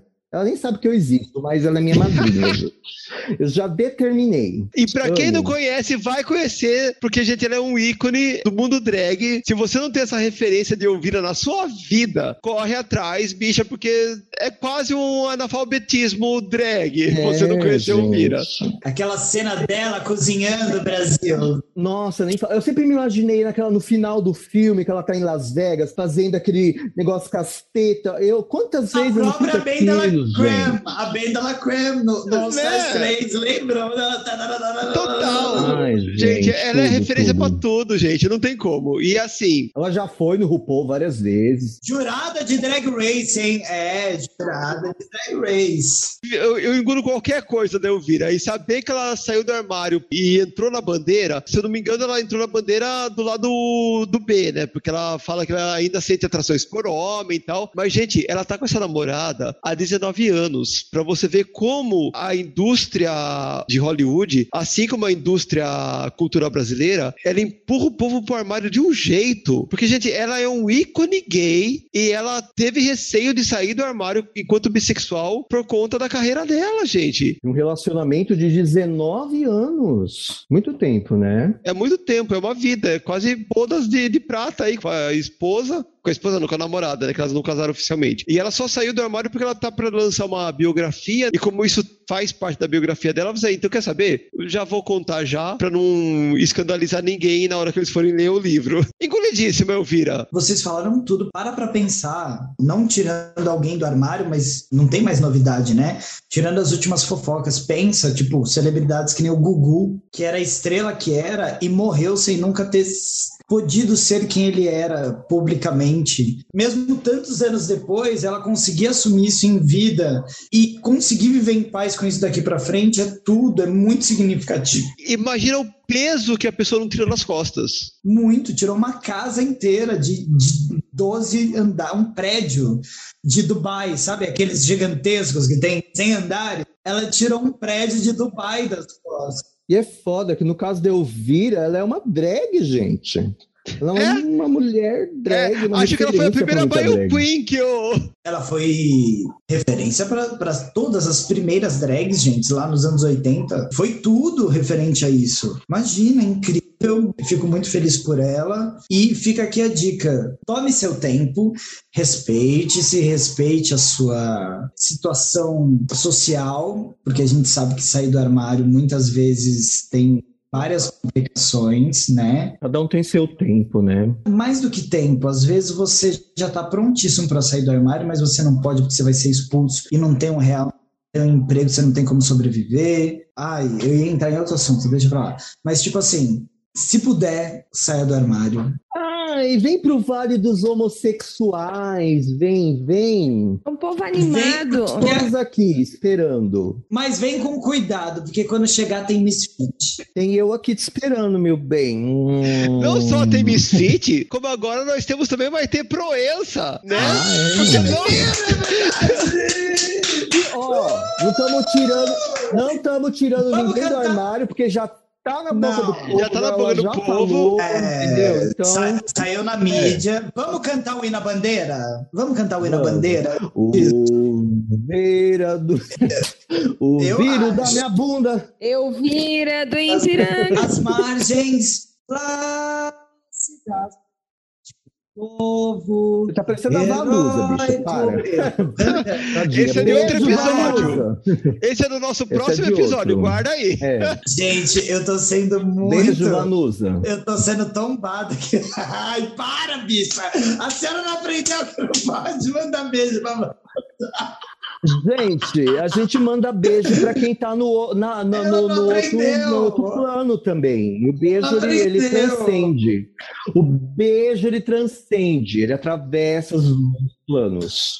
Não tem barreiras, tempo e espaço. Exato. Mas é isso, então vamos aproveitar a, a, a engolida da Elvira e eu vou engolir esse casal recente, que, que eu não sei como é que vai dar certo, porque a Maite é filha de militar, inclusive correm boatos que ela não casou até hoje por causa da pensão, mas assim, são boatos, suposições, né? Talvez ela não casou até hoje porque ela. Porque não gostava da fruta. A suposta Maite. E aí ela usava, ela usava a pensão como desculpa. E aproveitava e mantinha a pensão. Uniu o teu agradável. Porra, sou eu que fui Gente, a, Ma- a Maria Zilda, atriz, disse numa, numa live que a Maite Proença só pensa em dinheiro, então não sei. Inclusive, completando, a Maria Zilda disse na mesma live que a Maitê só faz live se ela receber por isso. Então, essa nova live que viralizou aqui agora com a, a Narcisa? Narcisa. Narcisa É, pode pagar mais recebeu. Mas pode, é. Não, e a Maria Zilda, até onde eu percebi, é mais pro nosso lado, né? É E ela total. putaça, é, putaça, com- putaça, Putaça. com a Maite Proença, falando, né, eu não acho que ela... Eu não lembro Só quem tava conversando com ela na live. Com quem que ela tava conversando, Miss Fit? Você lembra? que tava... Ah, com a Carolina Ferraz, gente. Eu sou Ah, rica. outra, né? Outra. E trabalhando na Record. Porque é aquela Carolina. coisa, é, elas não são bolsominion, ah, isso a gente sabe. Mas sabe que se o ano que vem tiver Lula contra Bozo, ou ela não vai votar, Ela vai no Bozo. ou vai ela no vai votar no Bozo. Bozo. Então já É. perdeu meu respeito aí. E eu não sei como é. É. que ela vai dar certo com a Adriana Calcanhoto, que é esquerda total. Verdade. Ela é muito esquerda. Quem sabe ela não converte ela, né, gente? A gente É, né, pode ser. faça seu serviço. Trabalha bem aí nessa na porra aí pra ela vir pro nosso lado. É, então a gente com esses novos casais, esperando que saiam mais, in- inclusive quem tem plataforma, já são ricas, já são feitas na vida, né? Pode sair do armário e estimular a gente que tá aqui do outro lado. Acho que tem mais notícia, produção? Não, acho que vamos guardar pro próximo, né? Vamos guardar pro próximo. Então vamos para o nosso próximo quadro. Roda a vinheta!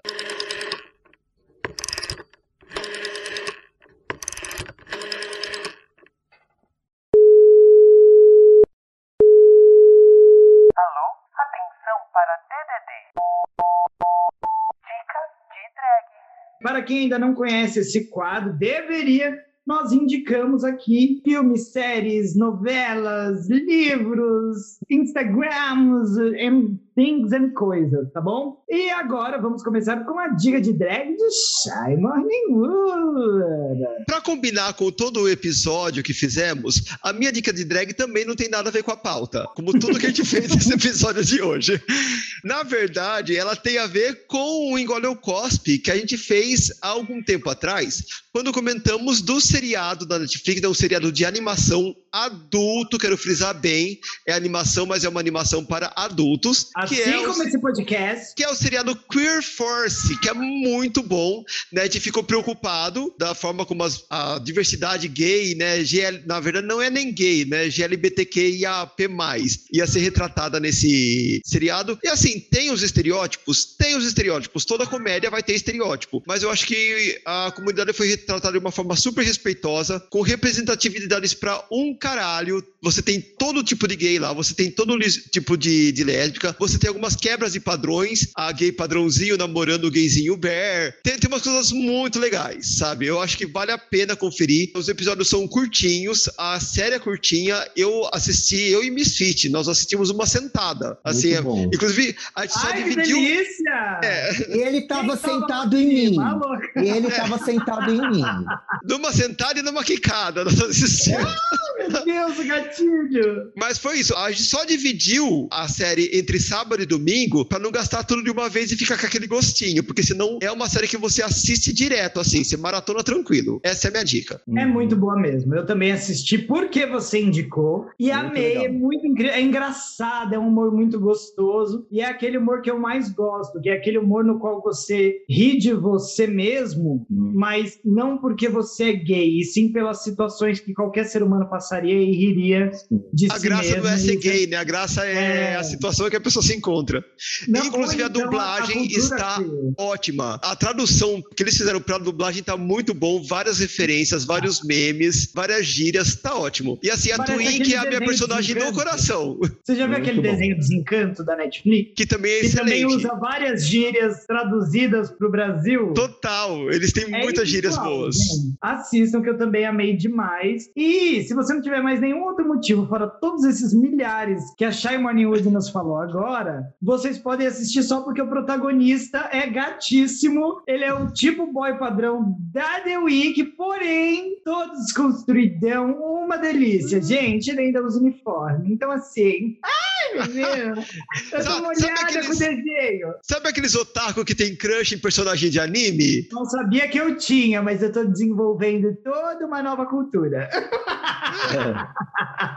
Até o boy lixo do Até. desenho, ele é legal. É. Ele é aquele chucrão que você ama. E todo mundo É. sabe exatamente quem é esse amigo hétero, chucrão, que no fim você gosta É dele. boa você fala, gente, não, final, vou dar né? uma chance que você vai. Você melhorar passa um pano, né? Você passa um pano pra ele porque ele. De pouquinho vai melhorando. Misfit, Exato. qual a sua dica de drag? Ai, gente. Ó, eu vou dar uma dica um pouco assim mais adulta. Não é pornô, não. Fiquem tranquilas, tá? Dessa Vocês vez não será a última enterrada. Não, não é a última enterrada, não. Gente, vocês falaram muito de morar sozinho. Desculpa, de desculpa que eu quase engasguei. Essa Calma. dica de hoje não é Misa Nubes e o Pônei. Essa dica é séria, é um filme, é um filme do Polanski, pegando esse gancho do morar sozinho, apartamento. É um, é um dos filmes que fazem parte da trilogia do apartamento do Polanski, que é um filme da década de 60. É um filme chamado Repulsion, ou na traduzido para o português aqui do Brasil como Repulsa ao Sexo, com a Catherine Deneuve. Eu acho que assim tem tudo a ver com essa coisa do porque ela era, ela morava com a irmã, né? Eu não vou dar spoiler, fiquem tranquilos, mas ela é obrigada a morar com a irmã, uma situação meio tensa. Aí a irmã tem um relacionamento meio abusivo com um boy lixo e ela desenvolve uma repulsa ao sexo, né? E ela começa a enlouquecer nessa situação toda assim, então eu super recomendo. E teve aquele outro assistiu do Polanski Mica. Também. Também é um cara morando sozinho num apartamento que tem uma O vizinhança estranha. inquilino. O inquilino. Duas dicas de drag. Ah, duas Combo. dicas. Ai, que babado, a minha dica é tão tosca que eu tô até com vergonha agora. Mas antes da minha dica, eu quero que Nath, que participou finalmente de um episódio completo, dê sua dica de drag. Ai, gente, olha, minha dica a primeira é saiam de casa, experimentem a vida, descubram favor, que vocês né? gostam, que vocês não gostam, e aprenda a se virar, né? Porque no final a gente tá sempre sozinho, tá? E aí, pensando em filmes, tem um que é, é no, no nível casa. Mas não, não é sobre morar sozinho, mas é sobre o que a gente falou de ter uma casa muito grande. O filme chama I See You, que tem toda uma história por trás, mas começa assim com youtubers, que eu, se eu não me engano, essa prática é real, assim, eles costumam fazer isso, que eles entram na casa das pessoas e ficam hospedados na casa dessas pessoas sem o dono da casa saber, mas com o dono da casa morando na casa. Então eles pegam a rotina dessas pessoas e ficam escondidinhos, incômodos, que essas pessoas nem entram e fica ali. Então, quando a pessoa volta, tá tudo meio fora do lugar. Assim, ela falou, é, mas eu não deixei aqui, porque enquanto ela está fora, tem outra pessoa circulando e comendo as coisas dela e Nossa, etc. parece o filme Parasita. Acabaram com a minha dica de drag. Acabaram com a minha dica de Ai, Enfim, e tem desculpa. outra coisa na, na, na- na história ali que dá um desfecho muito bom. E ao todo o filme é muito bom, você se surpreende ali, mas tem essa coisa do tipo, é, pá, tem alguém em casa ali, você não sabe que tem alguém em casa, e aí te leva para outro caminho. Assistam, porque senão eu vou dar spoiler aqui. Não sou Ai, boa de fazer mistério. Ah, legal. Gente, e isso dá muito medo. Tem até aquele podcast que eu já dei de dica aqui, o Modus Operandis, que tem um episódio que eles comentam sobre isso e casos reais, e falam inclusive sobre um dos maiores medos de muitas pessoas que eu nunca nem tinha pensado nisso, mas se tornou um medo meu, é ter alguém morando dentro da minha casa sem eu saber. Lúdica, ô Lúdica, você não sabe, mas nesse momento eu estou dentro do seu, da sua casa. Estou escondidinha, Ai, estou escondidinha num cantinho, você não Cuidado o buraco que você vai entrar, que aqui em casa tem cômodo que se entrar não sai mais, hein? Ai, que medo. Se perde pra sempre. Aqui ele nunca mais volta. Vai reformulando, né? Então a, a dica é um air fryer, um gato, um aspirador e uma câmera de segurança. E um inquilino que você não sabe que tem. E um taco Uhum. de beisebol também é bom ter, né? Bom. E naquelas noites de solidão pode também servir para outras coisas, além de, além de defesa. Mas usa colene, senão vai machucar. Não que colene arde, viado. Meu Deus, se o, Colone, se o Colene sozinho ele arde. Imagina com o taco de beisebol. taco de beisebol, Brasil. A minha dica de drag, ela é tosca. Até porque acabaram com a outra que eu tinha, mas é uma dica, gente, é sério. Olha, eu me entregando aqui. Você que tá saindo de casa, que não é experiente, se você resolver reformar a sua casa antes de entrar, né, seja ela uma casa alugada ou não, quando você for entrar na casa, você olha o teto do seu banheiro, que é um cômodo que fica úmido. E aí você fala: "Nossa, esse teto tá meio ruimzinho, vou passar uma massa corrida aqui". Não esqueça de lixar e passar a tinta antes de se mudar e começar a usar. Por quê? A massa corrida, depois que ela molha e umedece, sem ter sido vedada da maneira correta, ela fede como se você estivesse dentro de um peido. Então você vai passar por dificuldades gigantescas que você não sabe mais se você arranca a parede, o teto, se você muda de casa, cancela contrato, paga multa. Porque é um cheiro que você não vai conseguir viver com ele, é muito difícil de tirar. Então, a minha dica de drag é: massa corrida, você não pode esquecer de lixar e passar tinta depois num cômodo que vai ficar úmido, porque você vai se arrepender. Obrigado Que pela dica. anotem, meninas, anotem. E para Anotado. finalizar este belíssimo episódio, vamos com nossas redes sociais. Começando, claro, com uma dica que eu já quero dar de início, que é: estamos já lançados com o quadro Rola Correio. Se você quer fazer parte desse podcast, quer mandar seu caso, quer que a gente comente o seu caso nos episódios que nós estamos gravando aí, daqui para frente, mande no nosso Instagram. Pode mandar lá no direct, no inbox, a gente vê tudo por lá, não precisa de e-mail, não precisa de nada. É o arroba pstq.oficial, que é o Instagram do podcast. Vocês já podem seguir o podcast e, obviamente, podem também seguir cada uma de nós, gatinhas que estamos aqui. Começando com o Shy Morning Wood. Quais suas redes sociais, querida? Ai, só tenho duas e nem essas eu cuido bem. Então, pra você que quer me seguir, você tem a opção Twitter e a opção Instagram, que é arroba shy underline morningwood, qualquer uma das duas. Misfit. Então, gente, o meu Instagram antigo, eu não estou conseguindo usar ele, porque deu um chabu e eu não consigo mais entrar. Eu esqueci a senha e, e o telefone registrado é um telefone antigo.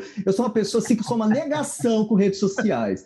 Então eu criei um Instagram novo para colocar coisa nova, porque o meu velho só tem coisa antiga. Então vai lá, é arroba misfit underline queen. Misfit Bela Me Online. Ponto. é, o Belami eu também tô lá também. Não, eu tô na versão do Falcon agora, porque eu já sou um daddy. Olha, existe ainda Falcon Studios? Existe, quem não querida. sabe, não sabe, tá? O Sagat É, é, da só pra quem Falcon. sabe. Só pra quem sabe, tempo né? que eu não vejo. Eu gosto muito da. Não sei se vocês gostam. Bilatin Man. Bilatin Ah. Billet Man, esse eu não conheço.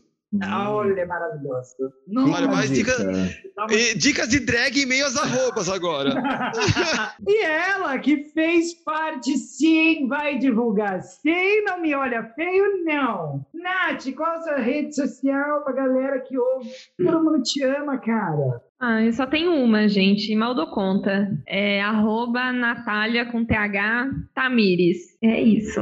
Tem coisas assim uma vez por mês. Tá melhor que a minha. É, e vai que a gata é gata. Pode dar biscoito pra ela que ela merece. Ela é bonita. Claro. A bicha é bonita. É bonita, né? Ai, que ódio, dá raiva. Dá um pouco de raiva. Vocês têm raiva? Eu tenho um pouco de raiva. Tenho, Ah, tenho raiva. Ela é muito bonita. É uma inveja, uma inveja boa. Se é que inveja tem, né? boa? É construtiva. É. De construtiva. Inveja construtiva. Inveja é o boa. tema do próximo episódio. Inveja construtiva. Meninas, as minhas redes sociais vocês já conhecem. Eu tenho duas também no Instagram. Quem quiser acompanhar tudo que essa gatinha faz, vai no meu perfil principal, que é o arroba LGPedroso, com maquiagens artísticas, clipes, challenges, coisas de teatro, de drag, de tudo. Mas quem quer apenas falar dessa maravilhosidade, conhecida também como lúdica, Basta ir no meu Instagram, arroba show da Lúdica, Lúdica com YKH no final. Sim, K-A-H. Não faça essa piada, a vida já fez. Muito obrigado, brasileiros, por estarem aqui. E eu posso finalizar, Brasil? Deve. Antes que a gente veja mais um assunto aqui. Pois é, então, brasileiros, brasileiras, bom dia Brasil, boa tarde Itália, boa noite Japão, pessoal que está nos ouvindo de Marte, Vênus e Plutão. E Uranus. Uranus, diretamente de Uranus, quem está nos ouvindo? Temos Shy Morningwood, Misfit, Nádia Produtora e Lúdica, desconectando completamente. Tchau, Brasil! Saiam de casa, caralho! Vai Pelo amor de Deus. Passou dos 30, a validade tá vencendo já. A voa. Peraí, que eu cantei nesse episódio, eu quero cantar! Não, vai, sobe a musiquinha. Sobe a musiquinha. Cantar.